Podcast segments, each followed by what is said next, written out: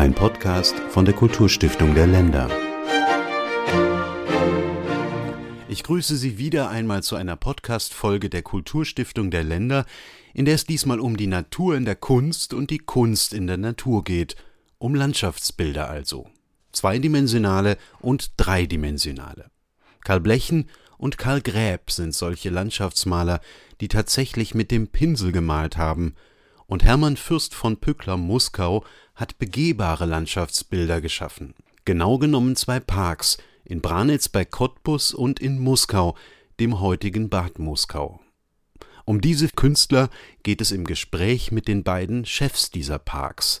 Der Landschaftsarchitekt Kurt Panning ist Geschäftsführer und Parkdirektor der Stiftung Fürst Pückler Park in Bad Muskau Dr. Stefan Körner ist Kunsthistoriker und Vorstand der Stiftung Fürst Pückler Museum, Park und Schloss Branitz in Cottbus. Mit den beiden hat die Hörfunkautorin Sigrid Hoff gesprochen. Ja, unser Thema heute Landschaftsbilder in der Natur, die Natur im Landschaftsbild. Das ist ein Thema, dem sich insbesondere Fürst Pückler verschrieben hat mit seinen beiden Parkanlagen in Musgau und in Branitz, um die es heute hier gehen soll.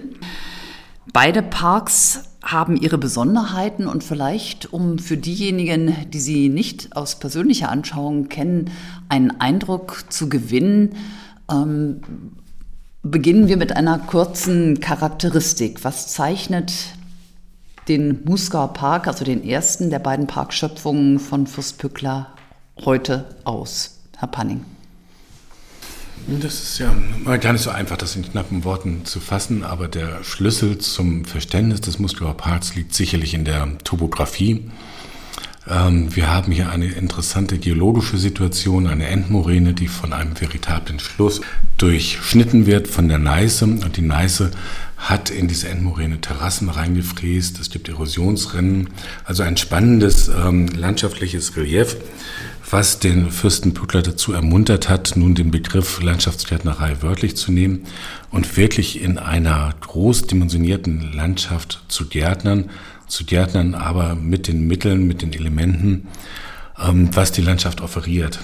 Also dass man halt die Gehölzarten verwendet, die in der Landschaft vorkommen, dass man sich des Wassers, des Bodens, der Steine bedient, um aus diesen Zutaten, aus dieser Gemengelage dann wiederum ein ganz eigenes Kunstwerk zu formen.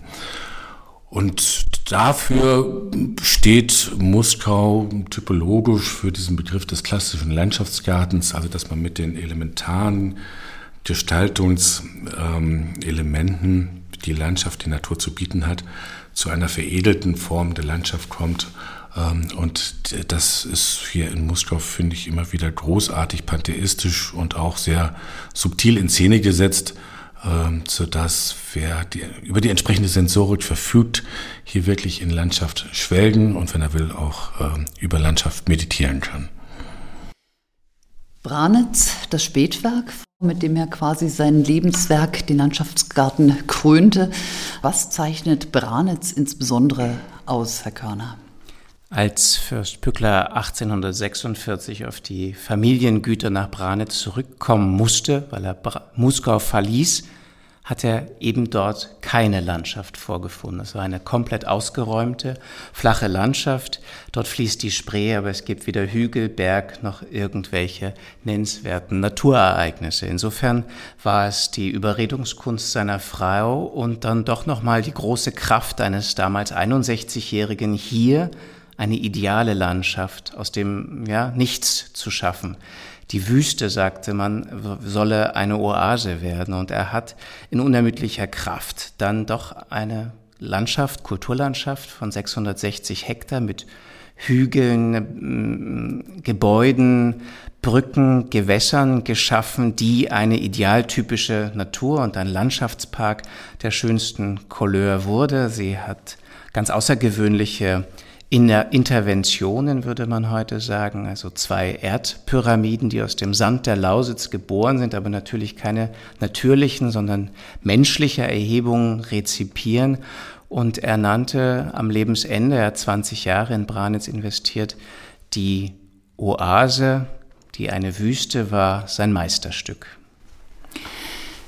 Diese Landschaftsparks sind zwischen 1815 und, wenn man so will, bis zum Todesjahr Pücklers 1871 entstanden. Das heißt, im 19. nehmen einen guten Teil des 19. Jahrhunderts ein.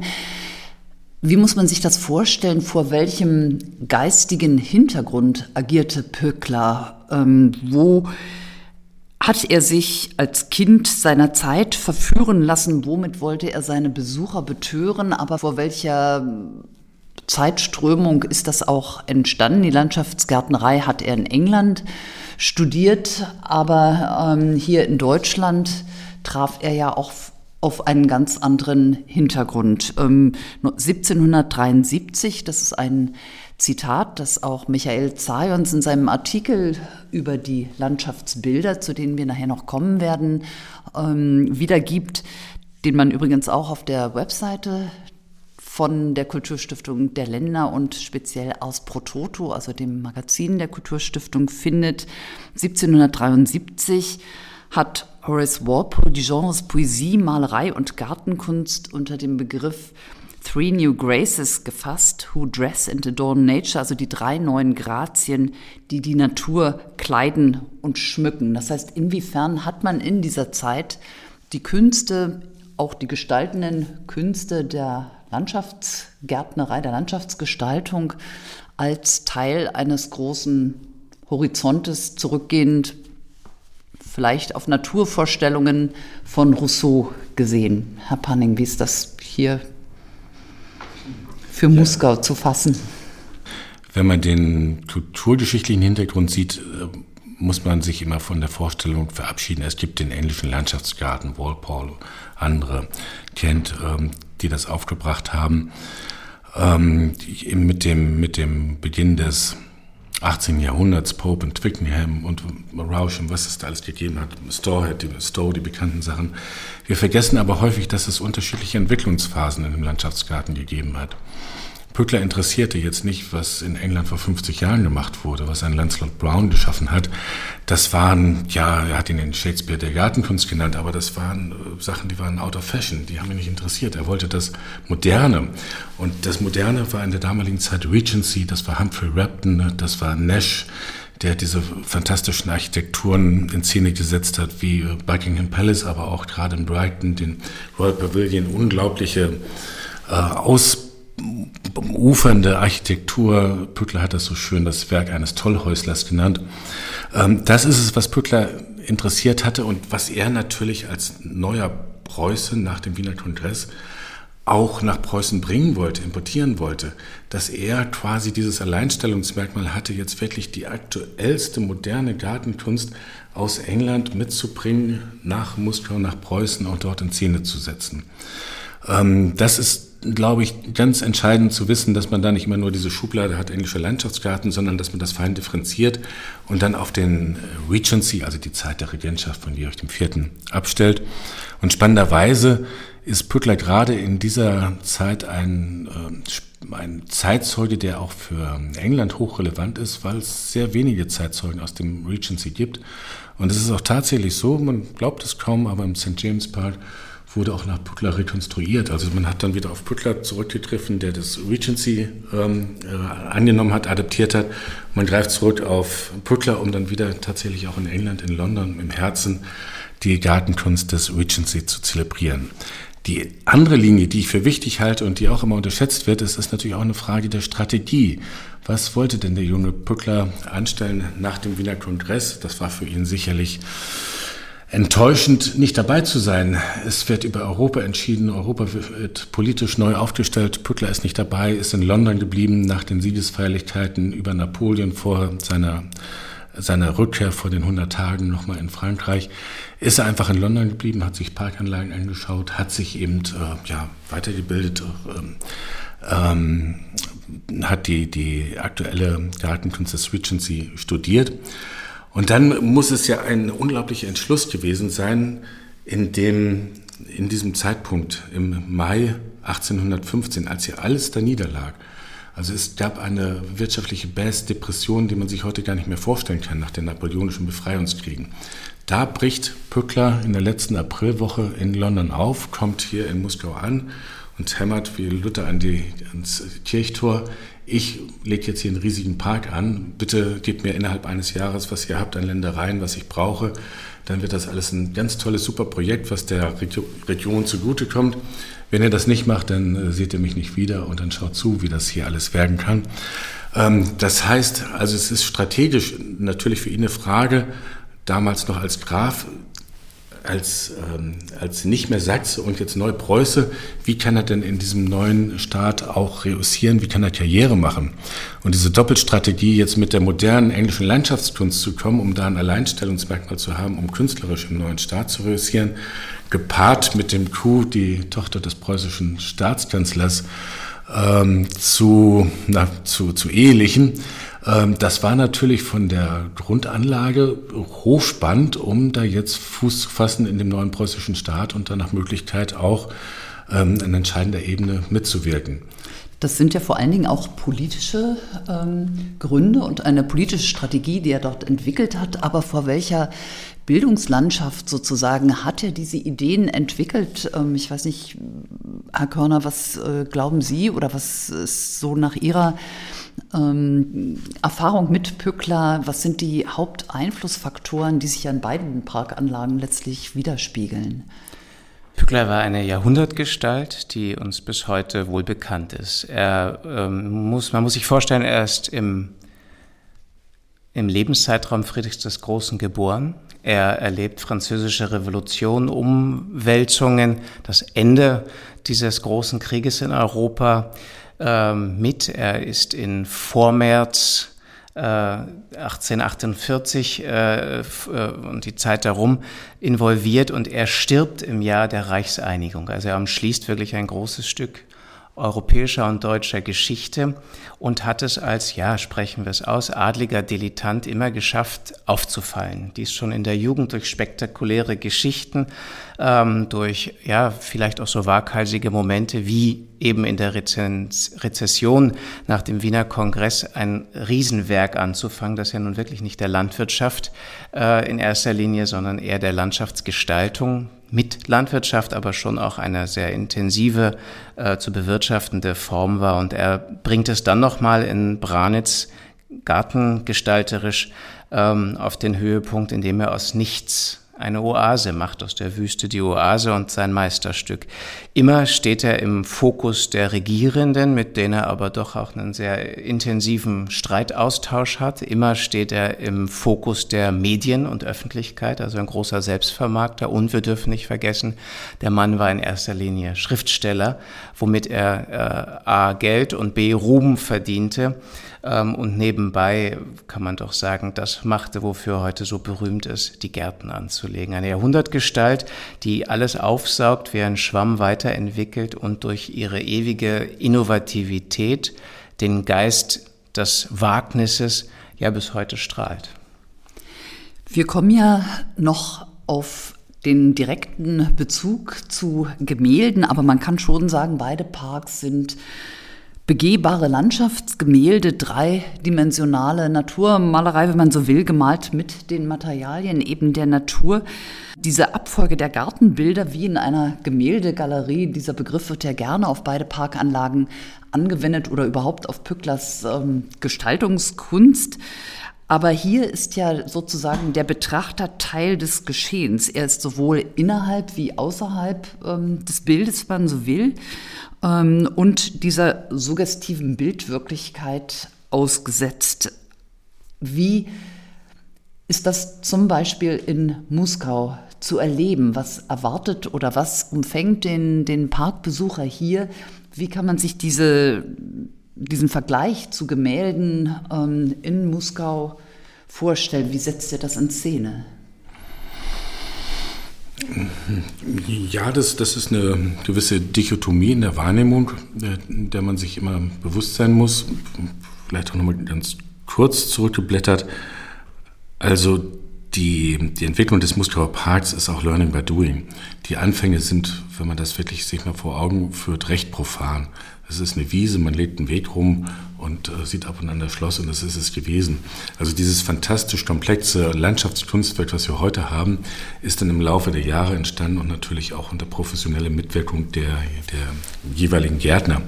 Die Rezeption, äh, ein Thema, für das ich dankbar bin, weil ich das immer unglaublich spannend finde, weil das eigentlich total modern ist. Es gibt nichts Moderneres, dass Sie als ähm, rezipierende Gestalt als Mensch dreidimensional in das Kunstwerk eintauchen und die Wahrnehmung komplett individuell steuern können. Sie können überlegen, ob Sie stehen, laufen, wie schnell Sie laufen. Sie können sich in den Schatten stellen, können die Temperatur runterregeln. Sie können dahin gucken, Sie können dorthin gucken.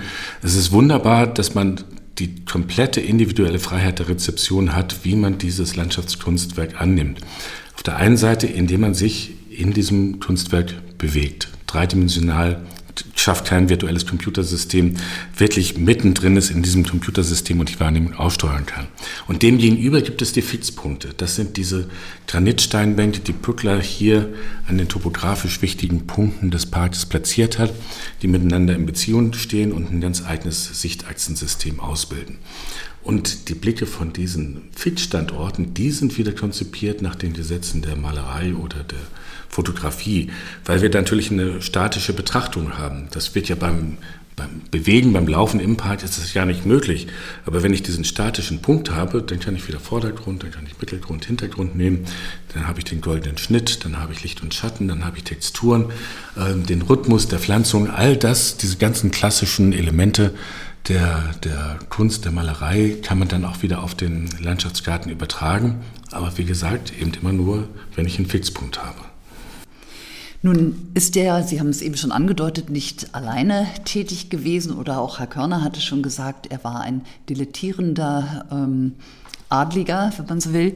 Ähm, er hat hier in Muskau vor allen Dingen mit Jakob Heinrich Reder zusammengearbeitet, der wiederum auch in Pücklers häufiger Abwesenheit zusammen mit Pücklers Frau Lucy weiter an diesem, dieser Parkvision, an dieser, wenn man so will, Landschaftsbildvision Pücklers ähm, weiter gewirkt hat. Ähm, in Branitz haben Sie ja gerade die Briefe herausgegeben, die Gärtnerbriefe. Das heißt also, der Kontakt zwischen Pückler und seinen Gärtnern war ein ganz intensiver, insbesondere über die lange Zeit. Das waren, glaube ich, 30 Jahre oder so, die er mit äh, Räder hier in oder 20 Jahre, die er mit Reda hier in Muskau zusammengearbeitet hat. Eine sehr ambivalente und nicht konfliktfreie Zusammenarbeit.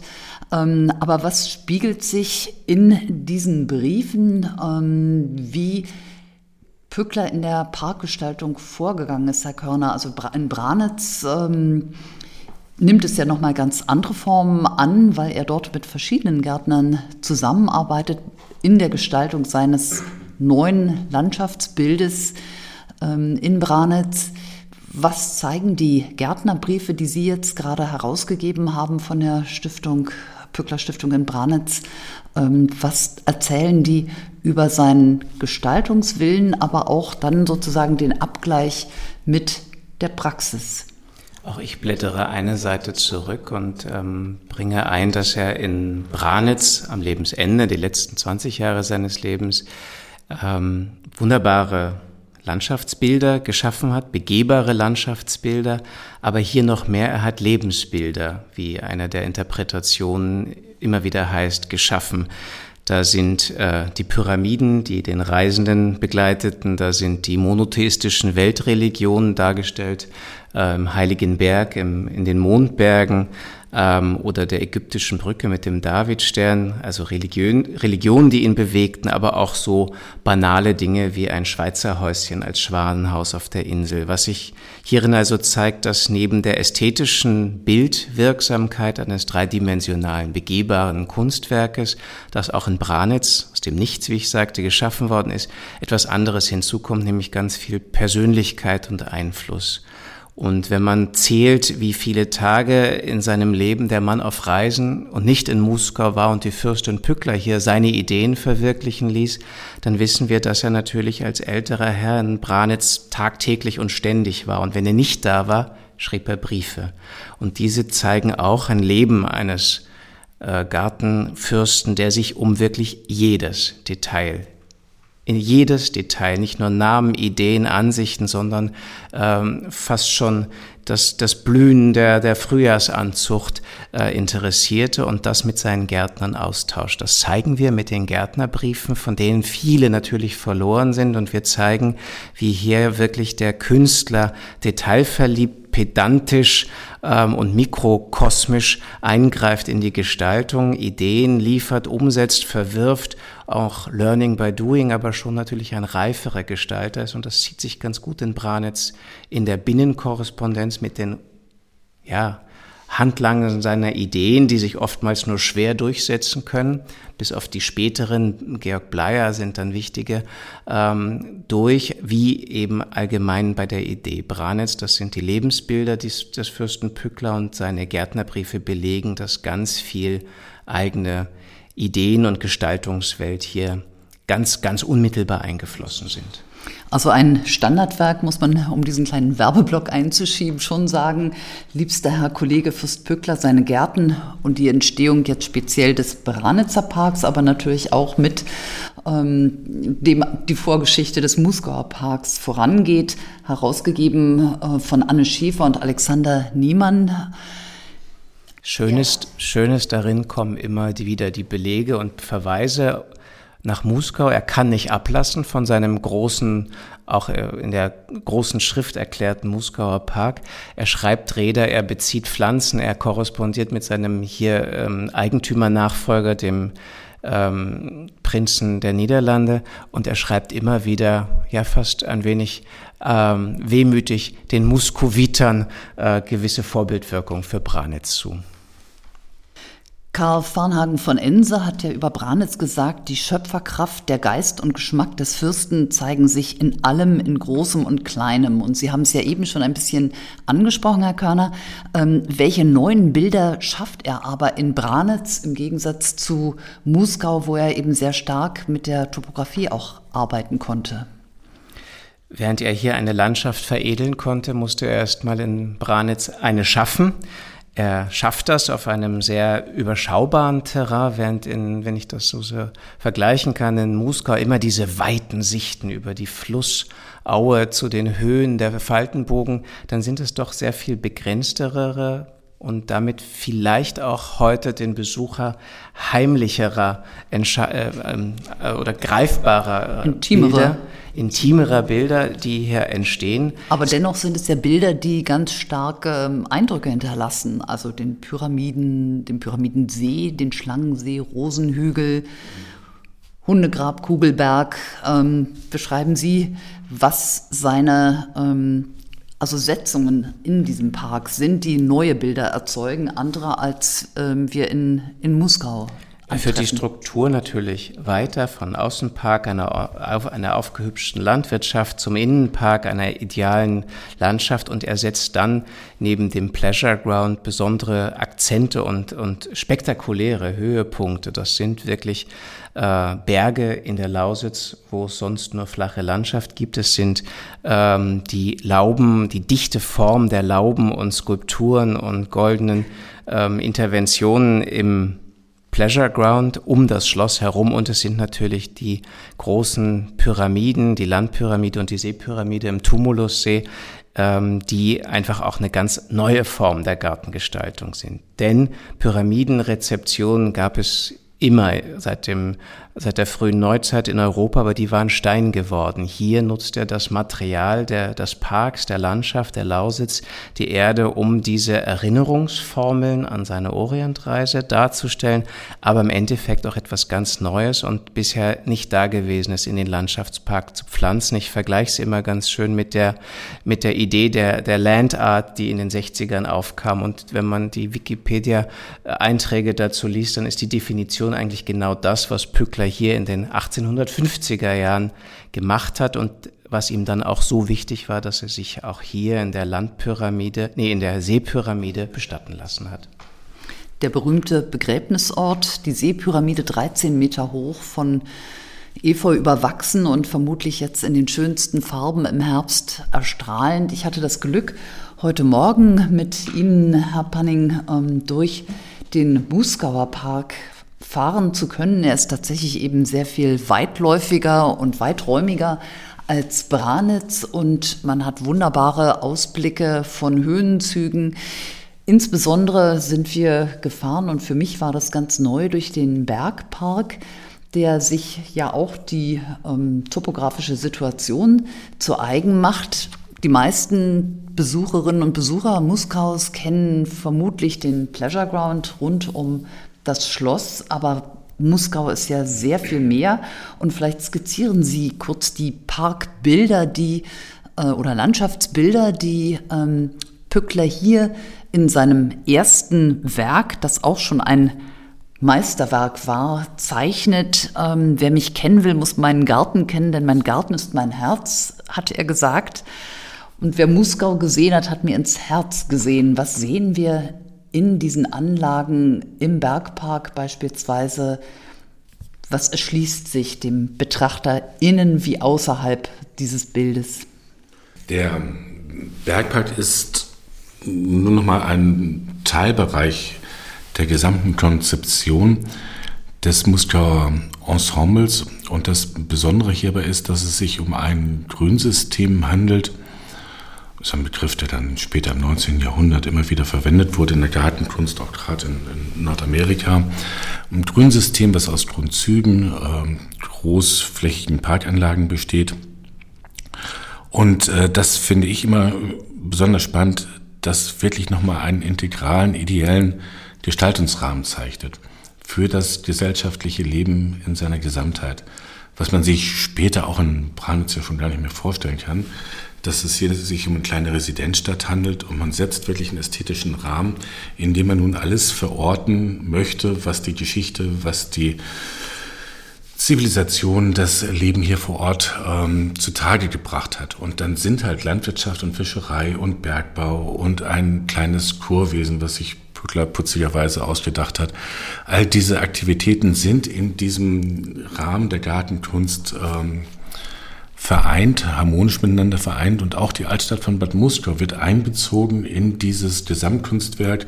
Also der Park umarmt quasi die Stadt. Das ist ja, was ganz Besonderes. Es ne? gibt da die, von, von Hans Segelmeier diesen schönen Begriff, den ich immer gerne zitiere, nicht nur das Gesamtkunstwerk, sondern das Übergesamtkunstwerk. Also Pückler versucht über die Mittel, die er mit der Gartenkunst zur Verfügung hat, hier wirklich auch noch einen ideellen gesellschaftlichen Entwurf im Rahmen des Ästhetischen umzusetzen. Und da ist der Bergpark natürlich ein spannendes Teilelement zusammen mit der historischen Touranlage, dem Hermannsbad, heute Badepark genannt, aber eigentlich steht da zweimal Park gegeneinander. Sinnvoller ist es, vom Bergpark zu sprechen und das Hermannsbad als Zentrum, als Pleasure Ground dieses zweiten unbekannten Muskauer Parks zu nehmen, der verbunden ist mit dem Schlosspark über die besagten fantastischen Grünzüge, aber durchaus ein Eigenleben führt und äh, das ist dann ganz ungewöhnlich, dass sie eine Parkanlage haben, wo im Zentrum eine kleine historische Touranlage steht, nebenan Bergbau betrieben wurde, es forstlich ausgerichtete Bereiche gibt, irgendwo auch noch ein bisschen Braunkohle abgebaut wurde, es einen Weinberg gegeben hat und sich das alles äh, sehr, sehr untypisch in einer Parkanlage vereinigt. Es ist auch ein sehr schöner Kontrapunkt äh, zu dem weiträumigen Schlosspark. Gerade das Hermannsbad, der Badepark ist sehr kleinteilig, fast wie ein Wildenpark angelegt, mit äh, vielschichtigen Szenerien. Und im Bergpark, der eine ganz eigene Stimmung gebiert, jetzt gerade in den Herbsttagen, wie wir erleben durften. In der wunderbaren Färbung jetzt natürlich Herbstfärbung auch. Mhm. sehr harmonisch äh, runtergedimmt, dadurch, dass nur wenige Arten verwendet werden. Der, der generiert überraschende Blicke in die weite Landschaft, weil dieses eigentlich geringe Höhenpotenzial so geschickt ausgenutzt wird, dass man wirklich monumentale Sichten erhält, die von hier heute nicht, aber bei schönem Wetter, idealem Wetter schon, tatsächlich auch bis ins Riesengebirge in, in Polen streichen. Interessant ist ja eben gerade auch die Einbeziehung von in dem Fall auch vorindustriellen Bauwerken und Formen ähm, in die Landschaftsgestaltung, die dann quasi mit den Neißemühlen, den alten Neißemühlen romantisch verklärt ähm, erscheint in Branitz, wird nicht Cottbus umarmt mit dem Park, dazu ist er viel zu klein, aber auch dort, gibt es ja den Bezug zur Stadt, wie ähm, lässt Pückler dort die Bilder sozusagen der Stadt in den Park einfließen und auch Bilder eben der dann schon industrialisierten Landschaft. Ja, während Pückler in Muskau vielleicht ein Überkunstwerk schuf und die Stadt Muskau mit einbezog oder die Blicke darüber hinweg streifen ließ, lässt er das Dorf Branitz außen vor. Er pflanzt es dicht ab. Er nimmt es nicht in seine hm, Gestaltung der 620 Hektar großen Branitzer Parklandschaft, aber er nutzt sozusagen die aufstrebende Stadt Cottbus im Süden Brandenburg-Preußens äh, in dieser Zeit als Folie. Und zwar Folie für die, ja, wenn man so will, ewigen Pyramiden und dahinter rauchen die Schornsteine der Textilstadt ähm, und bilden so etwas wie eine, eine, eine Folie, hinter der sich die Ewigkeit in der Vergänglichkeit des Rauchs aufspielt. Ähm, er war irrsinnig technikaffin äh, sein ganzes Leben lang, aber wenn es um das Alters- und Meisterwerk Branitz ging, dann sollte die Eisenbahn bitte dran vorbei und nicht hindurchfahren. Er setzt sich dafür beim König ein. Und dann sollten höchstens die rauchenden Schlote der aufstrebenden Stadt Hintergrund für seine ewigen Pyramiden sein. Das ist vielleicht ein bisschen der Unterschied. Aber er bezieht hier ähnlich wie den Alaunbergbau in Muskau, immer die industrielle Revolution dieser Zeit mit ein. Er nutzt und er interpretiert und er entwickelt weiter. Und daher ist es auch nicht weit hergeholt, dass im 20. oder 21. Jahrhundert nicht gerade wenige Pückler zum Urvater der Bergbausanierung, der Wiederherstellung von Landschaft wählten, interpretierten. Und insofern ist es eigentlich ganz spannend, dass er aus seiner fantastischen Kulturlandschaft eine noch bessere macht, in Muskau, aus einer nicht vorhandenen ähm, Landschaft, nämlich einer platten Landschaft von Branitz eine Oase geschaffen hat und vielleicht heute als Steilvorlage für so manche Renaturierung der verheerenden Verwüstung des Kohlebergbaus in der Lausitz hinhält und ähm, Pate steht. Wir haben noch nicht gesprochen über die wechselvolle Geschichte dieser Parkanlagen im 20. Jahrhundert, insbesondere was Muskau betrifft. Herr Panning, ähm, das Muskau war schon, wenn ich das richtig gelesen habe, vernachlässigt vor dem Zweiten Weltkrieg durch die damaligen Besitzer und nicht so gepflegt, habe ich zumindest in einem ähm, Artikel gelesen. Aber ähm, was ist das Besondere von Muskau ähm, in der Geschichte nach 1945? Also vor dem Krieg ist, es gab die, die Weltwirtschaftskrise und in der Tat Muskau ging es nicht gut. Man musste sich das vom Munde absparen, ähm, was man im Garten investiert hat. Ähm, die Pflege wurde Förstern übertragen, aber auf der anderen Seite wurde die Pückler-Gesellschaft gegründet, hochmögende Fachleute aus ganz Deutschland ähm, und eine Stiftung gegründet, die dann Georg Potente, den Potsdamer Gartendirektor, als Berater offiziell zur Seite hatte. Das heißt also auch in diesen Zeiten mit extensiver Pflege, weniger Geld, war das fachlich immer auf einem exzellenten Niveau, was an der Spitze der deutschen, denke ich, gartendenkmalpflegerischen Methodik der damaligen Zeit stand. 45 war natürlich äh, die Katastrophe, die Urkatastrophe schlechthin für Moskau. Man kann sich das heute alles immer gar nicht mehr vorstellen. Es ist auch ähm, zunehmend schwer, weil die Jahre ins Land ziehen. Das Schloss steht so schön rausgeputzt, prächtig im Park. Man geht wie selbstverständlich über die Neiße auf die polnische Seite, sieht fantastische Blicke zurück ähm, zum Schloss auf der deutschen Seite. Man kann sich ja gar nicht mehr vorstellen, dass der Park eigentlich von der kunsthistorischen und auch touristischen Bildfläche verschwunden war. Und das, glaube ich, ist immer wieder ein Fakt, den man rausstellen muss. Der Muskel auch unterscheidet von anderen Anlagen.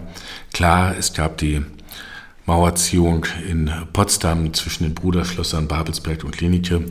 Ähm, aber die Parkanlagen als solche, auch unter schwierigen Bedingungen, hat es immer gegeben. Andere haben eine Kontinuität wie Weimar-Wörlitz, wo man kaum diese starken Abrisse feststellen kann.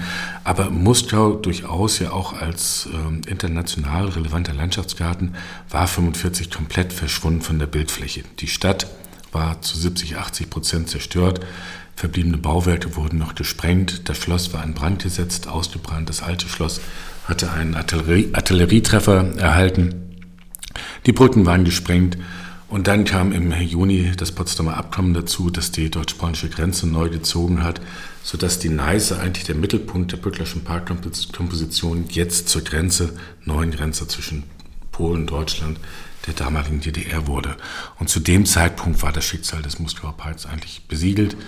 Die polnische Forstverwaltung hat übernommen, hat die alten Bäume uneingetastet gelassen, aber die offenen Flächen äh, aufgeforstet und ansonsten hat sich die Natur zurückgeholt, was Bückler und die Muskauer Gärtner ihr mühsam abgerungen hatten. Es entstand ein Dschungel, ein undurchdringlicher Dschungel auf der polnischen Seite. In den späten 80er und auch in den 90er Jahren konnte man im Winter auch keine zwei, drei Meter ins Gelände reinblicken, weil es einfach ein Dschungel war. Alles an ästhetischer Gestaltung, an Sichten, an ich habe vorhin die Elemente genannt, Rhythmus, äh, Struktur war perdu, war verloren gegangen. Ähm, und auch ich selber, als ich hier angefangen hatte, habe gespürt, wie die Anlage auf der Kippe steht und drohte komplett zu verschwinden. Der größte Wiesenraum, die Schilfwiese, war fast ein kompletter Erlenbruchwald. Wenn wir das heute noch vorfinden, würden, würden wir allein aus Naturschutzgründen überhaupt das nicht mehr schaffen, die, diese Wiese wieder gartendenkmalpflegerisch zurückzuerobern. Das war damals so um die Jahrtausendwende gerade noch möglich, aber man hat gespürt, dass der Park auf der Kippe steht, kommt er nochmal zurück oder nicht. Das war keine ausgemachte Geschichte. Und es ist da auch der polnische Seite, den polnischen Kollegen, Andrzej Michałowski, anderen ähm, sehr zu danken, dass sie sich so für den Muskauer Park eingesetzt haben, dass er nochmal zurückgekommen ist. Nicht zuletzt auch deswegen zum Weltkulturerbe erklärt wurde 2004, ne? Ja, natürlich, weil das ein ungewöhnlicher Akt war. Äh, das darf man ja nicht vergessen. 1905, also wir, für uns ist das immer so Alltag und man legt das so beiseite. Aber wenn wir in die Welt blicken, in die Konflikte, die derzeit auch das Weltgeschehen durchziehen und sich vor Augen hält, dass hier 45 äh, miteinander gekämpft wurde, dass gestorben wurde, dass zerstört wurde und dass dann ähm, jetzt muss ich rechnen, was sind es dann 60 Jahre, knappe 60 Jahre, gute knappe 60 Jahre später, äh, dass ein gemeinsames UNESCO-Welterbe wird als Zeugnis, dass man sich dieses gemeinsamen kulturellen Erbes annimmt. Das ist schon nach wie vor ein starkes Zeichen, was, wie gesagt, man hat sich so dran gewöhnt und ja, ist ja alles wieder da und ist schön. Aber das zeichnet den Muskauer Park auch auf der internationalen Ebene aus. Und wir merken hier aber auch, dass das keine, dass man sich da auf diesen Lorbeeren nicht ausruhen kann und dass man permanent am Ball bleiben muss. Gerade die Corona-Zeit hat nochmal deutlich gemacht, ähm, wie, wie martialisch eine Grenze ähm, auch schnell ihr Antlitz ähm, ändern kann. Plötzlich waren wieder Barrieren da, es waren bewaffnete Soldaten da, es wurde bivakiert, es wurde keiner durchgelassen, es war plötzlich wieder eine strikte Grenze. All das, was wir da mühsam über Jahre, Jahrzehnte miteinander wieder verwoben hatten, war in dem Moment wieder getrennt. Grenzen sind Bestien, es ist gut, wenn sie schlafen, aber man sollte aufpassen, dass man sie nicht weckt. Und das gilt hier für Moskau. Wir müssen am Ball bleiben. Ein früherer sächsische Ministerpräsident hat mal bei einer Kutschfahrt gesagt, ja, mit Polen, das ist alles gelaufen, das ist gemeinsam mit der Europäischen Union, äh, wir können uns jetzt anderen Themen zuwenden. Dem möchte ich nicht zustimmen. Man muss da wirklich permanent rein investieren, sich engagieren, damit dieses fantastische deutsch-polnische Kunstwerk auch in Zukunft in diesem, auf diesem Level erhalten bleiben kann. Man sieht die Schlagbäume, äh, man nimmt sie wahr als Teil der Landschaft gewissermaßen, weil sie so friedlich da stehen und eben ganz deutlich nicht mehr diese abschreckende Wirkung ähm, haben. Aber wir haben ja vorhin in, auf unserer kleinen Rundfahrt auch darüber gesprochen, dass es eben auch aktuelle Entwicklungen, gerade migrationspolitisch gibt, die diese Grenze wieder ähm, zu einem, wenn man so will, auch überwindbaren oder nicht überwindbaren Ort ähm, werden lassen könnte.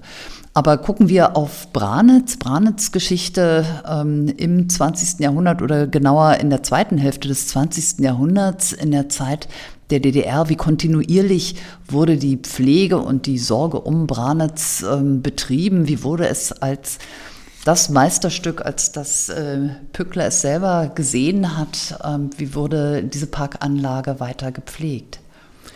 Als Pückler Muskau verließ 1846 zunächst nimmt er alles mit, was nicht nied- und nagelfest ist. Die Bibliothek, die Glasscheiben, die Möbel, die Archivalien, die Akten und äh, selbst gotische Madonnen, die im Park standen, wandern nach Branitz. Nach seinem Tod 1871 wird dieses Erbe mit den großen Sammlungen ähm, durch die gräfliche Familie genauso bewahrt und erhalten wie auch der Park. Man muss wissen, die gräfliche Familie nach dem Tod des Fürsten lebt zumeist in der Schweiz. Branitz ist ihr Besitz. Ähm, das Schloss ist voller Dinge des Fürsten, aber hier wird er museal bewahrt, was dem berühmten Vorfahren besessen hat. Dieser Schatz äh, wird erhalten bis 1945 und da wird es unruhig, ähm, denn auch bis dahin ist der Park ähm, nach allen Kräften, denen die Familie und dann auch mit der Hilfe der Stadt Cottbus erhalten geblieben. Es gab äh, bis dahin keine ver nennenswerten Veränderungen des Parks. Auch dieser Park stand bis 45 im Fokus der Denkmalpflege und der Öffentlichkeit. Ähm, nach, nach dem nach der Flucht der gräflichen Familie sind andere Zeiten. Es drückt die Bodenreform, es gibt Plünderungen in den Sammlungen und es gibt eine Zeit der Verwahrlosung. Aber nie äh, kann man sagen, dass der Branitzer Park der Natur, wie hier im Grenzbereich von Muskau, anheimgegeben worden ist, sondern irgendwie das Stadtgartenamt und das Niederlausitzer Landesmuseum und das Städtische Museum versucht sich zu kümmern. Insofern gibt es, das kann man sagen, auch nach dem Tod des Fürsten Pückler Branitz immer bis heute eine große Kontinuität ähm, bei den Sammlungen, bei der Zusammenstellung des Gesamtkunstwerkes von Buch über Akte, Möbel bis Interieur des Parks bis hin zur ja, Grabpyramide mit den Überresten des Fürsten Pückler, die erhalten worden sind. Ähm, das macht heute eine Landesstiftung des Landes Brandenburg. Die hat in den letzten Jahren arrondiert und zurückgekauft an Ländereien, die verloren gegangen waren im Zuge der Bodenreform. Aber prinzipiell hat sie die glückliche Situation, dass sie nicht neu schaffen oder eine Metamorphose äh, der Natur rückgängig machen musste, sondern dass sie eine kontinuierliche Pflege des Parks zu verantworten und weiter fortzusetzen hat. Fürst Pückler selber, glaube ich, hat gesagt, Naturmalerei ähm, als das Hervorrufen eines Bildes nicht mit Farben, sondern mit wirklichen Wäldern, Bergen, Wiesen und Flüssen. Das ist eben die Landschaftsgestaltung. Landschaftsbilder auf Papier, Landschaftsgärtnerei als Schwesterkunst der Malerei, das hat ähm, Horace Walpole so formuliert. Landschaftsbilder auf Papier sind auch mit beiden Parkanlagen verbunden, ganz konkret gibt es jetzt einen erfreulichen Zugang für Muskau, nämlich den Ankauf eines Konvoluts von 74 Aquarellen des preußischen Hofmalers Karl Georg Anton Gräb, geschaffen in der Zeit 1855 bis 1859 im Auftrag von Pücklers Nachfolger, den Prinzen, wie heißt er genau? Prinz, jetzt habe ich meinen Namen, Friedrich, Prinz Friedrich der Nieder, geschaffen im Auftrag des Prinzen Friedrich der Niederlande, dem Nachfolger Pücklers. Das heißt, was genau bedeuten, bedeutet dieser Ankauf, der mit Hilfe der Kulturstiftung der Länder verwirklicht werden äh, konnte, für die Parkgestaltung hier in Muskau? Was zeigen diese Bilder? Ganz kurz, ich glaube, ich bin immer gut beraten, auch die, die anderen Mitfinanzierer zu nennen. Ja, also es hat die Ostdeutsche Sparkassenstiftung und auch BTM gegeben, also wie hiesige Vereine, aber die Kulturstiftung der Länder stand da sehr früh an unserer Seite und von daher großen Dank für dieses Engagement, was dann doch den Einkauf äh, wesentlich einfacher in der Gesamtheit gestaltet hat. Die, die Malerei in Zyklen, ähm, in Serien hat natürlich auch eine gewisse Tradition. Pückler fängt damit an, mit Schirmer, der in den Andeutungen über Landschaftsgärtnerei fantastische ähm, Aquarelle vorzeichnet, die dann in Lithografien umgewandelt werden. Also August Wilhelm Schirmer, ebenfalls Maler in preußischen Diensten. Ja, ähm, und damit äh, setzt er ja zum ersten Mal auch einen virtuellen Rahmen weil er die ganzen Ideen Pücklers einfängt, die nie realisiert wurden. ähm, zu einem zu, zu, einem wirklich virtuellen äh, Kunstwerk, in das man sich reinfallen lassen kann anhand dieser wunderbaren ähm, Zeichnungen, Aquarelle, eben später die Lithografien. Und das setzt sich dann fort bei Greb. Auch hier wird ein Zyklus aufgelegt für den Prinzen Friedrich der Niederlande. Er kannte Greb aus Potsdam, er war der Schwager des preußischen Königs Friedrich Wilhelm IV. Greb hatte am preußischen Hof schon einiges vorgelegt. Und es sind fantastische Aquarelle, minutiös, ähm, mit einer großen Liebe zum Detail, mit einem wunderbaren, ausgewogenen Farbspektrum und eben auch der, der Einmaligkeit für mich, dass Greb es gerade in Muster geschafft hat, Stimmungen einzufangen, Atmosphären einzufangen, die man heute noch nachvollziehen, die man heute noch erleben kann. Also das ist ihm wirklich großartig gelungen. Und bei alledem hebt er dann ähm, hebt er die Perspektive auch auf oder fokussiert die Perspektive auch auf äh, Sujets außerhalb des eigentlichen Parks, also auch vorindustrielle Momente werden eingefangen. Hochspannend, auch für die ganze Sozialgeschichte der, der Region. Und was ich auch mal ganz putzig finde, ähm, es ist auch so eine kleine, kleine Kritik, die da durchläuft, so ein kleiner Subtext.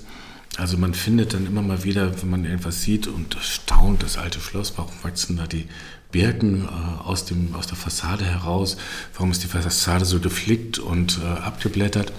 Das sind natürlich so diese kleinen subtilen Hinweise, ja schaut mal, wie das hier zu der Pücklerzeit ausgesehen hat und hier haben wir noch nichts gemacht die englische Brücke als, als Laveda Steg, der beim Mondschein über die Neiße führt, wo man beim besten Willen nicht rüber konnte und wo sich plötzlich dann auch entschlüsselt, warum es nicht diesen Rundweg gegeben hat, ähm, den, den Pückler eben nicht vorschlägt, weil die eine Brücke gar nicht instand gesetzt gewesen war, um sie nutzen zu können. Und das geht weiter bis in die Innenarchitektur des Muskauer Schlosses, in dem man eigentlich nochmal zeigt, ach so altbacken, so ein bisschen unaufgeräumt war das zu Pücklers Zeiten. Und jetzt haben wir das richtig schön modern neu gemacht und die, den aktuellen ähm, Stil da auch entsprechend gewürdigt und berücksichtigt. Also es ist ja eigentlich ein Renommieralbum praktisch des neuen Besitzes, der mir zeigt, was hat er, aber durchaus ja auch ähm, Pückler würdigt oder wie? Nein, gerade nicht, gerade nicht. Also äh, äh, für ihn klar die Motive, die wir sehen äh, korrespondieren natürlich auch mit den aktuellen Baumaßnahmen, die zu der Zeit gerade umgesetzt wurden. Die sind dann natürlich allesamt äh, versammelt. Aber es gibt eben nicht diese weniger die Würdigung als die Kritik an Pückler, dass man sagt, ja, wer hat das hochgejatzt mit den Andeutungen, mit Schirmer dass die ganze Welt die Püttlerschen virtuellen Pläne für den Muskauer Park kennt, die gar nicht verwirklicht wurden. Aber schaut mal, so, so hat es wirklich ausgesehen, als ich das übernommen habe. Da, da steckt schon äh, so ein bisschen Ironie und so eine Portion Kritik an, an dem wie soll ich mal sagen, an der Pücklerschen Selbstdarstellung ähm, auch mit drin. Also er hat ja selber, also Prinz Friedrich von Oranien-Nassau hat ja selber die Motive ausgewählt, habe ich gelesen, und äh, Gräb damit natürlich auch losgeschickt. Ähm, Sie haben ein Forschungsprojekt dazu gehabt, habe ich gelesen. Nein? Forschungsprojekt der Muskauer Stiftung. Ja. Bis 2018 steht. Genau, oder das haben wir mit dem Herrn Hase gemacht, der jetzt in Brands tätig ist. Mhm. Äh, wir haben dann eine schöne Tagung zusammengestellt und dann in der Tat, ähm, das war uns wichtig, jetzt außerhalb von Pückler, äh, musst du einfach mal in den Kontext des späteren 19. Jahrhunderts zu stellen, wo mit dem Prinz Friedrich ein, ein Besitzer des Hochadels eingetreten ist und Moskau da auf der europäischen Ebene ganz anders verankert war, als man sich das heute vorstellen kann, dass das von Den Haag bis nach Petersburg ging und äh, Potsdam und was weiß ich nicht alles noch mittendrin und ähm, Moskau einfach in diese Riege äh, zu der damaligen Zeit mit dazugehörte.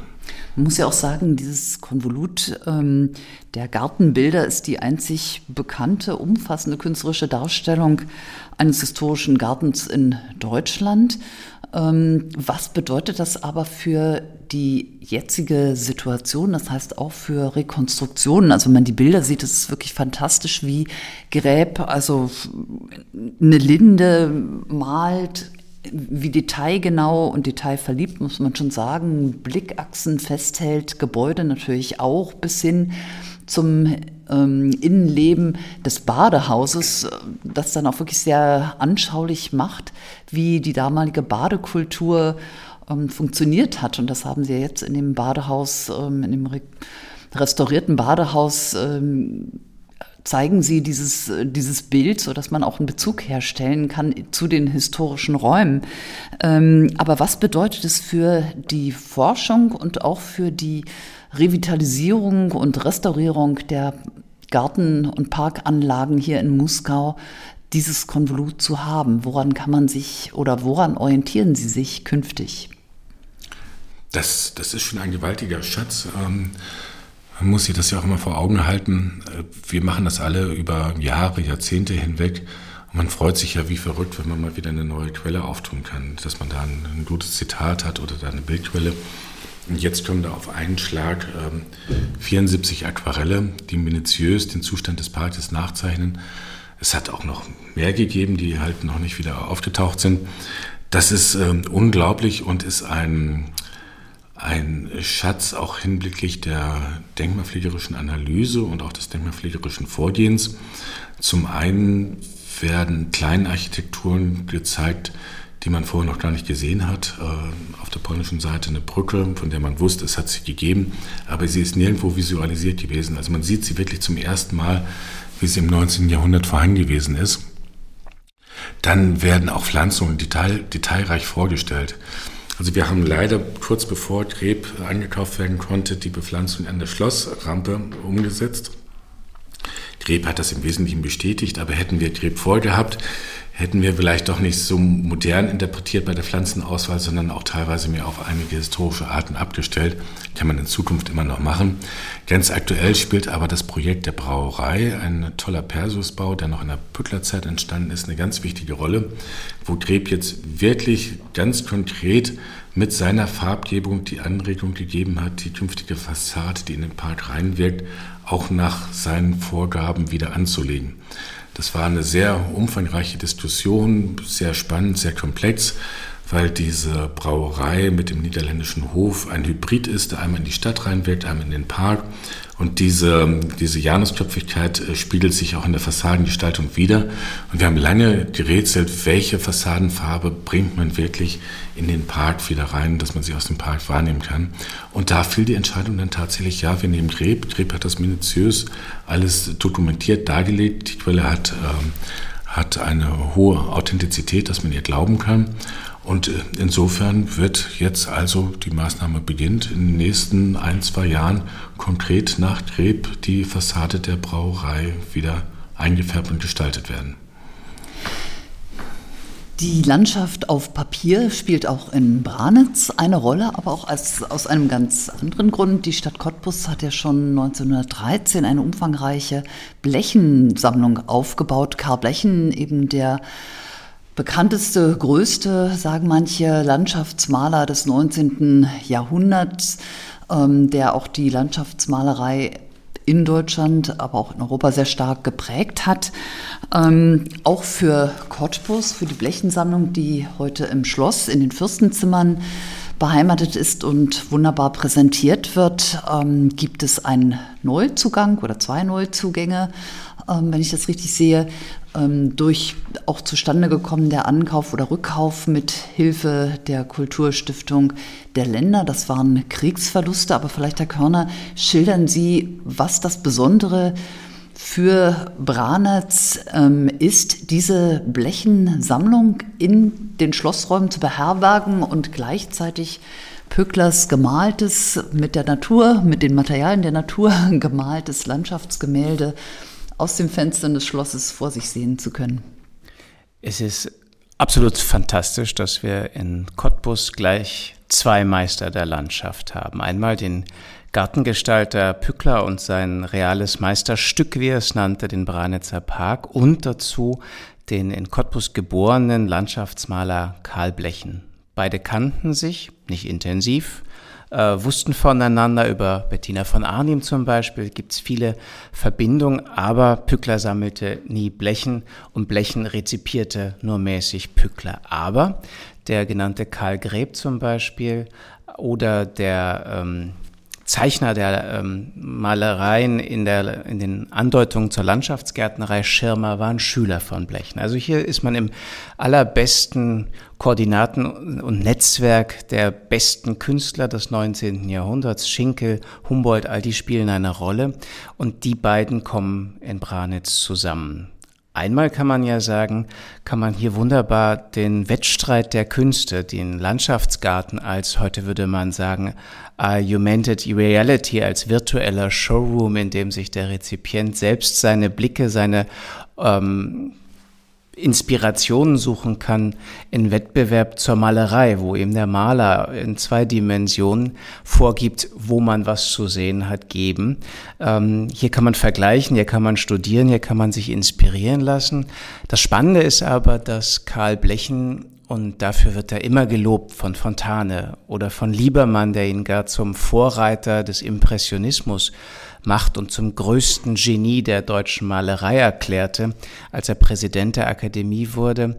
Man kann bei Blechen eben nicht eine nach und ähm, wiedergegebene Landschaft sehen als Abbild dessen, wie es vielleicht Gräb auch in den Aquarellen des Muskauer Parks versucht und gemacht hat, sondern Karl Blechen, das ist das Besondere, entfernt sich. Er fängt eine Stimmung einer Landschaft ein. Es ist das Flirren der römischen Sonne und es ist auch dieses nichts in der märkischen Landschaft, das für ihn bildwürdig wirkt. Und das ist insofern ganz spannend, dass man hier zwei Antipoden im Wettstreit, wer macht die bessere Landschaftsmalerei, der Landschaftsgärtner oder der Landschaftsmaler, der Zweidimensionalist oder der Dreidimensionalist machen kann. Und wir bewahren und zeigen die, eine der größten Sammlungen der Werke Karl Blechens. Über 600 Werke sind in den Sammlungen Schüler, Nachfolger, Max Liebermann, Lovis Korinth und fast 100 Werke von Karl Und dieses Miteinander des Gesamtkunstwerks Pückler Park, Kunstsammlungen, äh, Interieurs, Archiv, Archive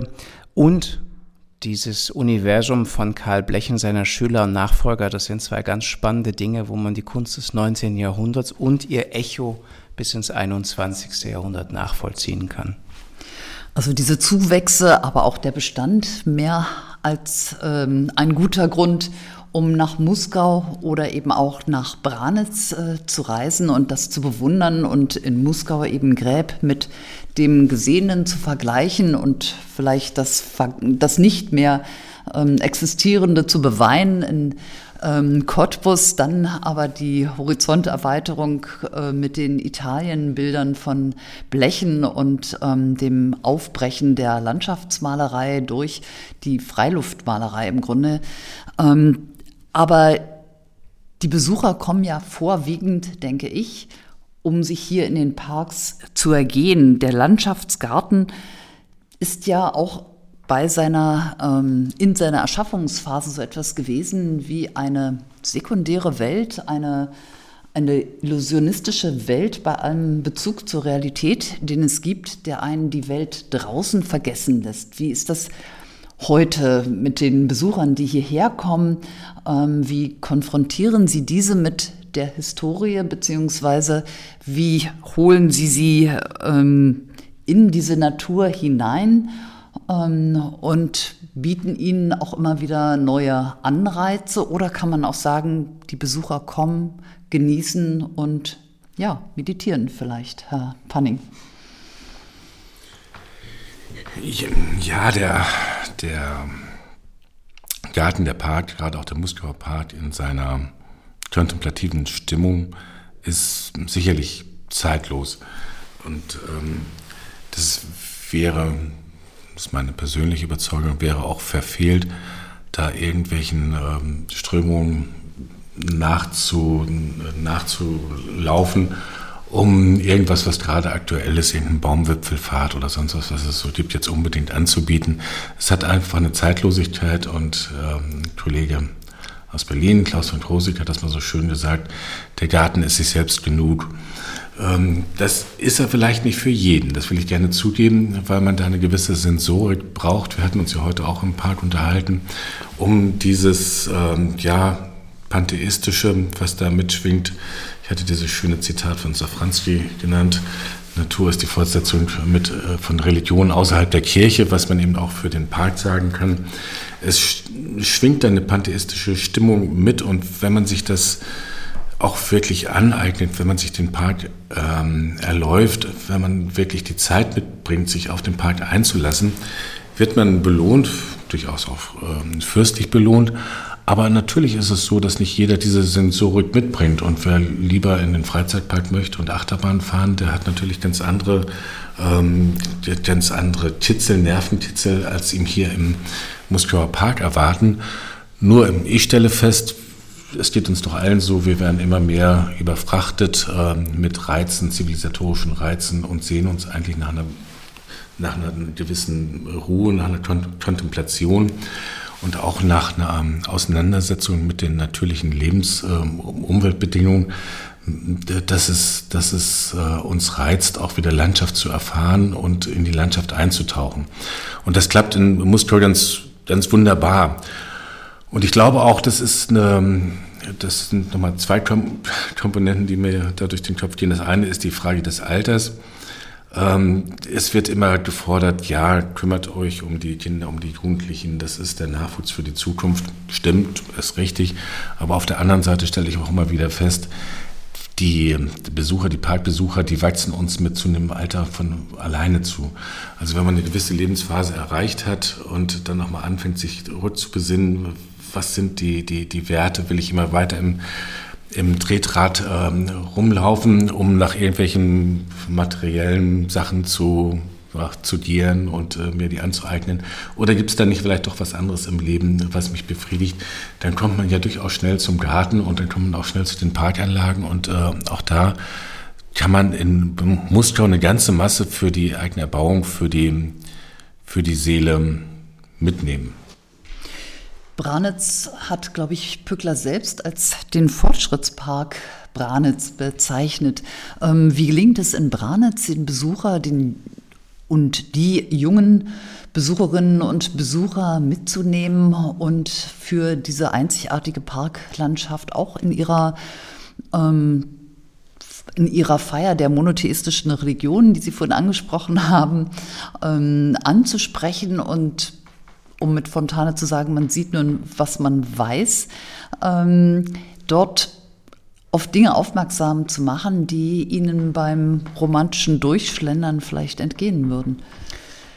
Der Park von Branitz liegt im Süden der ziemlich quirligen Stadt Cottbus. 100.000 Einwohner, 9 Milliarden Strukturwandel. Cottbus ist in den letzten zehn Jahren mindestens, aber jetzt eine Boomtown. Insofern haben wir auch ein ganz anderes Publikum. Es sind die Jogger, es sind die Läufer und es sind ja viel quirligere Ansprüche, die an diesen kontemplativen, schönen, zu ergehenden Park natürlich aber gesetzt werden. Die Großstadt fordert hier natürlich ihre Kraft und äh, darauf reagieren wir zeitgemäß, äh, indem wir Umweltbildung für die Jüngsten machen. Also wir haben ein großes Projekt mit den Kindergärten von Fröbel, die Gärtnern im fortschrittlichen Pleasure-Obstgarten. Pückler hatte nämlich in Branitz für seine Bürger einen Naschgarten angelegt.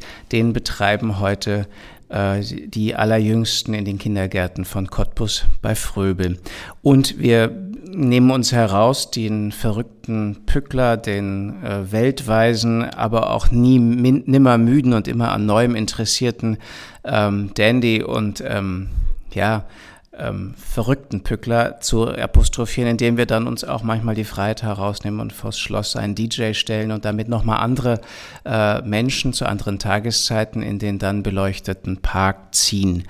Ähm, wenn dieser Abend mit den Bässen vorüber ist es aber wieder die Stille, sind es die Schwäne und es ist die ewige Schönheit dieses Parks, bis dann vielleicht so etwas wie das Gartenfestival oder das Weinfest äh, das fordern, was es im Fortschrittspark sein sollte, ein Ort, wo sich auch die Bürger treffen. Es gibt im Branitzer Park den Bürgergarten, es gab einen ganz frühen Kinderspielplatz, das ist im 19. Jahrhundert in dieser Zeit einzigartig und besonders.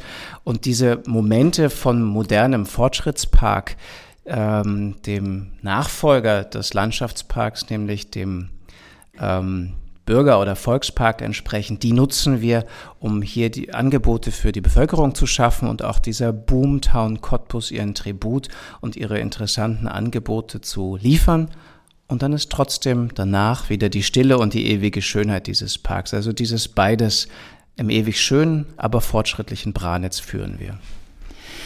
Nicht die Augen verschließen können Sie, können alle vor den Folgen des Klimawandels. Wie gelingt es in diesen Parks, die Verpflichtung, die Erhaltung von bildprägenden Bäumen und Sträuchern ähm, weiterzuführen, weiterzuleben? Wie können Sie den Anforderungen oder den Herausforderungen der großen Trockenheit, die wir haben es gesehen heute auf der kleinen Rundfahrt im Bergpark ihre Spuren hinterlassen, aber auch in, in Branitz. Wie können Sie darauf reagieren? Für Muskauer Panning, worauf setzen Sie? Ähm, wir haben auch Schädlinge schon angesprochen, Buchenabgänge, gerade was den Bergpark angeht, von historischen Bäumen, ähm, die, wo man natürlich über jeden jammern kann, aber man kann ja die Augen nicht davor verschließen und Sie können es als Parkpfleger und Denkmalpfleger hier in Muskau auch nicht. Wie gehen Sie das Problem an? Es gibt da immer unterschiedliche Argumentations-, Darstellungsstränge. Man kann das nun wahnsinnig dramatisieren und das äh, am anderen Ende der Skala kann man auch durchaus sagen, tja, eigentlich, eigentlich ist es fast Business as usual, dass wir natürlich früher oder später darüber nachdenken müssen, die den gestalterischen Duktus einer Anlage in eine nächste Generation von Gehölzen zu geben. Ähm, das wird manchmal künstlich erzwungen. Ich denke da an Versailles. Da ist, ich finde es halt für einen Irrglauben, aber man sitzt ihm auf, dass man meint, alle 100 Jahre muss der Park in Versailles komplett erneuert werden. Also die ganze Gehölzgeneration raus, es kommt die nächste rein und äh, dann, dann setzt sich eben dieser künstlerische Duktus in dieser neuen Generation fort. Will sagen, das Erneuern, diese Transformation der Gehölzbestände gehört zum Wesen des Parks, gehört zum Wesen des Gärtnerns. Was wir jetzt erleben, ist halt einfach, dass sich das zeitlich unglaublich verdichtet und dann eine Dynamik reinkommt, die wir vorher nicht gehabt haben. Und der auslösende Faktor waren die Dürrejahre 18, 19, 20, dass wir eine außerordentliche Wasserknappheit hatten, auch nicht flächendeckend in Deutschland, aber gerade hier im Bereich der Lausitz, Sachsen-Brandenburg auf jeden Fall sehr extrem. Und das hat zu Abrissen in der Wasserverfügbarkeit geführt und das haben die Altbäume sehr übel genommen. Das heißt, sie wurden irreversibel geschädigt, waren häufig auch schon vorgeschädigt, hatten teilweise auch ein Alter, hier im Muster teilweise 200 Jahre. Ähm, beim Forst würde man sagen, die haben ihre Untrizeit erreicht, also man muss sie dann auch irgendwann mal erneuern. Waren also vorgeschädigt, dann kam diese Wasserknappheit dazu und dann gingen die Verluste los und ähm, setzten sich exponentiell zunehmend fort. Nicht nur im Muskau, auch in anderen Anlagen. Gerade Babelsberg, finde ich, ist da sehr betroffen, aber auch der Große Garten in Dresden und an anderer Stelle. Und nun ist natürlich die Frage, wie gehen wir damit um? Und für mich war das an erster Stelle auch wirklich ein Erkenntnisprozess, weil wir bis dahin immer versucht haben, diese Transformation des alten Gehölzbestandes in eine neue Generation so gleitend wie möglich zu gestalten, dass es der Besucher, Parkbesucher im Idealfall gar nicht wahrnimmt, dass wir andauernd, fortlaufend erneuern, da mal einen Baum hinpflanzen, dort einen Baum. Ähm, aber das, äh, das Erscheinungsbild bleibt im Großen und Ganzen konstant. Diese Linie ließ sich leider jetzt nicht mehr aufrechterhalten. Und das war für mich ein Erkenntnisprozess, der durchaus schmerzhaft war, zu erkennen, man kann den Verlust der alten Bäume nicht aufhalten und er wird dynamischer werden und dadurch wird es auch zu einem erheblichen Abriss im Erscheinungsbild des Parkes kommen. Wir werden auf einen Schlag viele historische Bäume verlieren. Das wird schmerzhaft für viele werden, aber das Gute, was wir hier in Muskel heute auch gesehen haben, es geht, es geht weiter. Da gibt es die unterschiedlichen Ansätze, Strategien, auch äh, über ganz Deutschland, die staatlichen Gärten und auch andere, auch kommunale und private natürlich verteilt. Hier in Muskau funktioniert ausgezeichnet, was wir die Naturverjüngung nennen, dass die Natur selber den Sprung in die nächste Generation organisiert. Das heißt, wir haben also Sämlinge, die an Ort und Stelle auflaufen und gerade in waldartig geprägten Bereichen wie dem Bergpark, wo es auf den Einzelstandort gar nicht so ankommt, erfolgt der Sprung in die nächste Generation automatisch.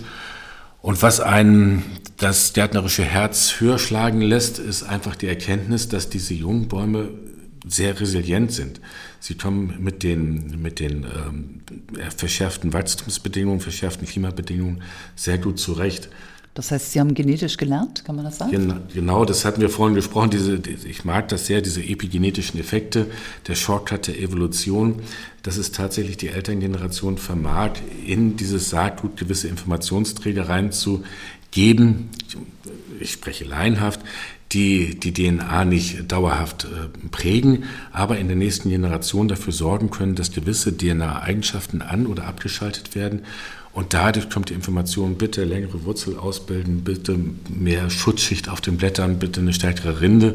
Und diese jungen, nachwachsenden Pflanzen kommen, wir haben das gesehen, man sieht das nicht nur hier im Park, man sieht das auch in umliegenden Forsten hier, kommen ausgezeichnet zurecht. Die Buchen erobern die Kiefernwälder, alle sprechen vom Waldumbau.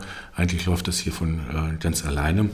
Und das ist natürlich so diese, gesagt, bei, bei all dem Drama kann man sich da richtig freuen über die jungen, wutzigen Buchen, die enorme Zuwächse haben, wo das wunderbar funktioniert.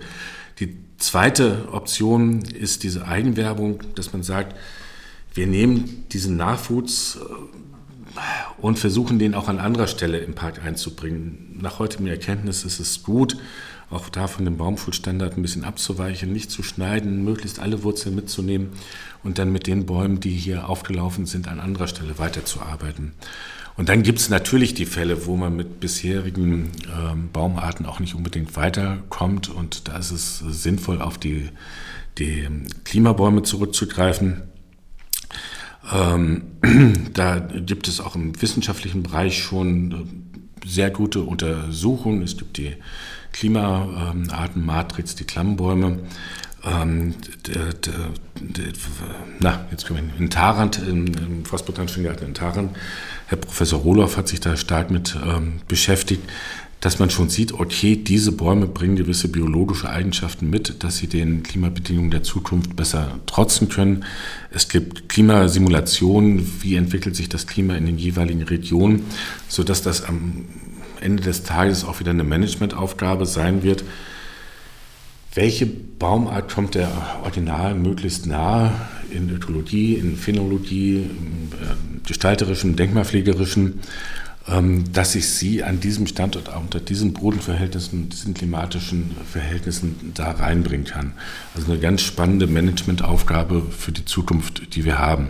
Und wenn wir mit diesen, mit diesen Schritten vorgehen und das flankieren, Herr Körner wird sicherlich gleich auch über Branitz noch und den Ansatz der Baumschule berichten, aber auch ähm, das ganze Gärtnern, was wir betreiben, ein bisschen neu aufstellt, wieder schaut, äh, dass man sichtet, welche Baumarten, äh, welche Baumarten halten den verschärften klimatischen Bedingungen stand, welche nicht. Und wenn ich welche habe, die standhalten, dass ich die ganz gezielt vermehre, dass ich wieder reingehe in dieses integrale, prozesshafte Gärtnern, wie man es früher auch im 19. Jahrhundert betrieben hat, nicht Sachen outsource und sage, komm, äh, ich will diesen wunderbaren Solitärbaum aus der Baumschule XY zu dem Zeitpunkt hier haben, just in time, dann wird er gepflanzt und dann geht es weiter, sondern dass wir uns bewusst machen, wir müssen wieder in diese natürlichen Prozesse rein wir müssen diese Prozesse lenken, managen.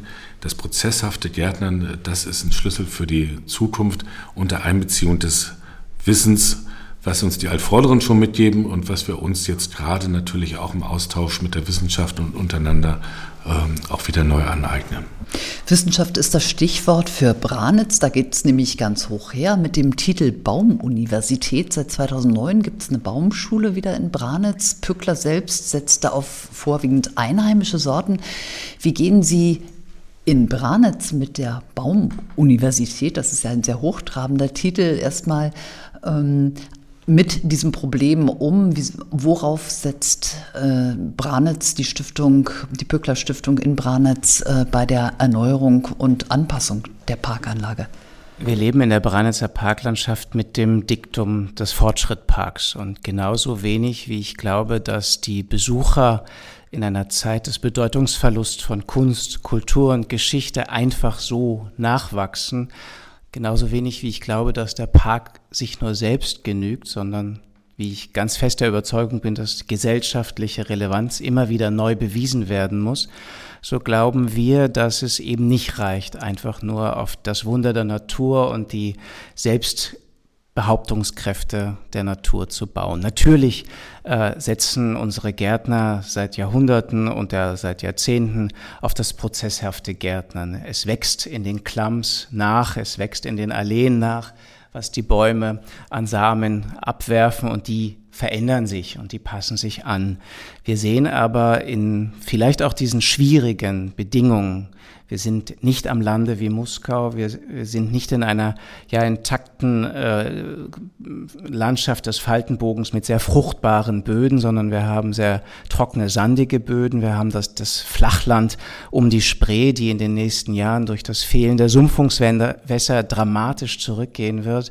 Ähm, und wir sehen auch den Druck der Stadt Cottbus, von dem ich sprach, als besonders eklatant auf die 30.000 Bäume und vielen anderen Gewächse der Parklandschaft sich auswirken. Daher haben äh, die Kollegen äh, im Park bei uns schon vor zwölf Jahren wieder gesagt, wir brauchen eine Baumschule. Wir müssen das Material des Parks genetisch erhalten und anpflanzen. Und das Tolle ist, wir sind seit ja, drei, vier Jahren unabhängig bei Nachpflanzung von Baumschulen, die da oftmals in sehr guter und schneller Qualität Bäume züchten, die dann in der märkischen äh, Sandwüste gleich mal tot umfallen. Damit sind wir relativ einzigartig in Deutschland und ich kann da auch ganz stolz drauf sein, dass wir sehr konsequent diesen Weg einer eigenen Baumschule, die eben das genetische Material züchtet, das da ist und das sich anpasst, äh, weitergibt. Aber ich glaube, wir müssen diese Sache auch noch ein bisschen größer denken und da hilft uns nicht nur wie beim Fortschrittspark, sondern ein pücklersches Wort, das meinte der gar nicht so, aber wir machen es größer, dass der Baumuniversität Universität.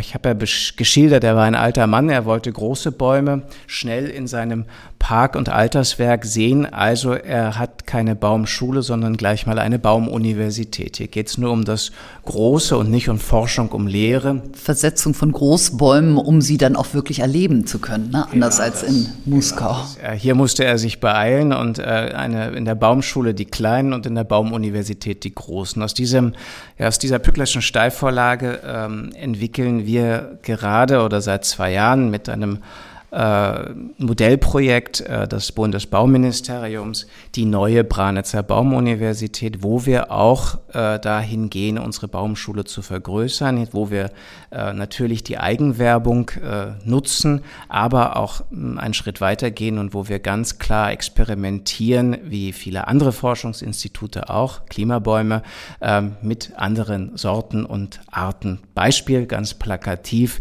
die deutsche Stieleiche, so glauben unsere Abonnenten, Theoretiker und Gärtner wird es in Branitz zumindest nicht schaffen. Und deshalb müssen wir wegen des Denkmals neue ähm, Arten ausprobieren, die der im Bild ähnlich sehen. Und da ist es zum Beispiel die Zehreiche, die ganz wesentlich uns Hoffnung gibt, dass wir durch den Klimawandel gestaltend kommen, die da aus dem Kaukasus, aus der, aus der Gegend ähm, von Spanien kommt. Das ist ein starker Schritt, das ist ein sehr umstrittener Schritt. Wir glauben aber, dass wir im Fortschrittspark mit der Baumuniversität hier modellhaft wirken können und deshalb sind wir auch ganz stolz darauf, dass zumindest äh, im Kreis der historischen Gärten, einem großen Förderprojekt des Bundesbauministeriums, wir das größte Modellprojekt haben und dieses Wissen auch gern teilen wollen.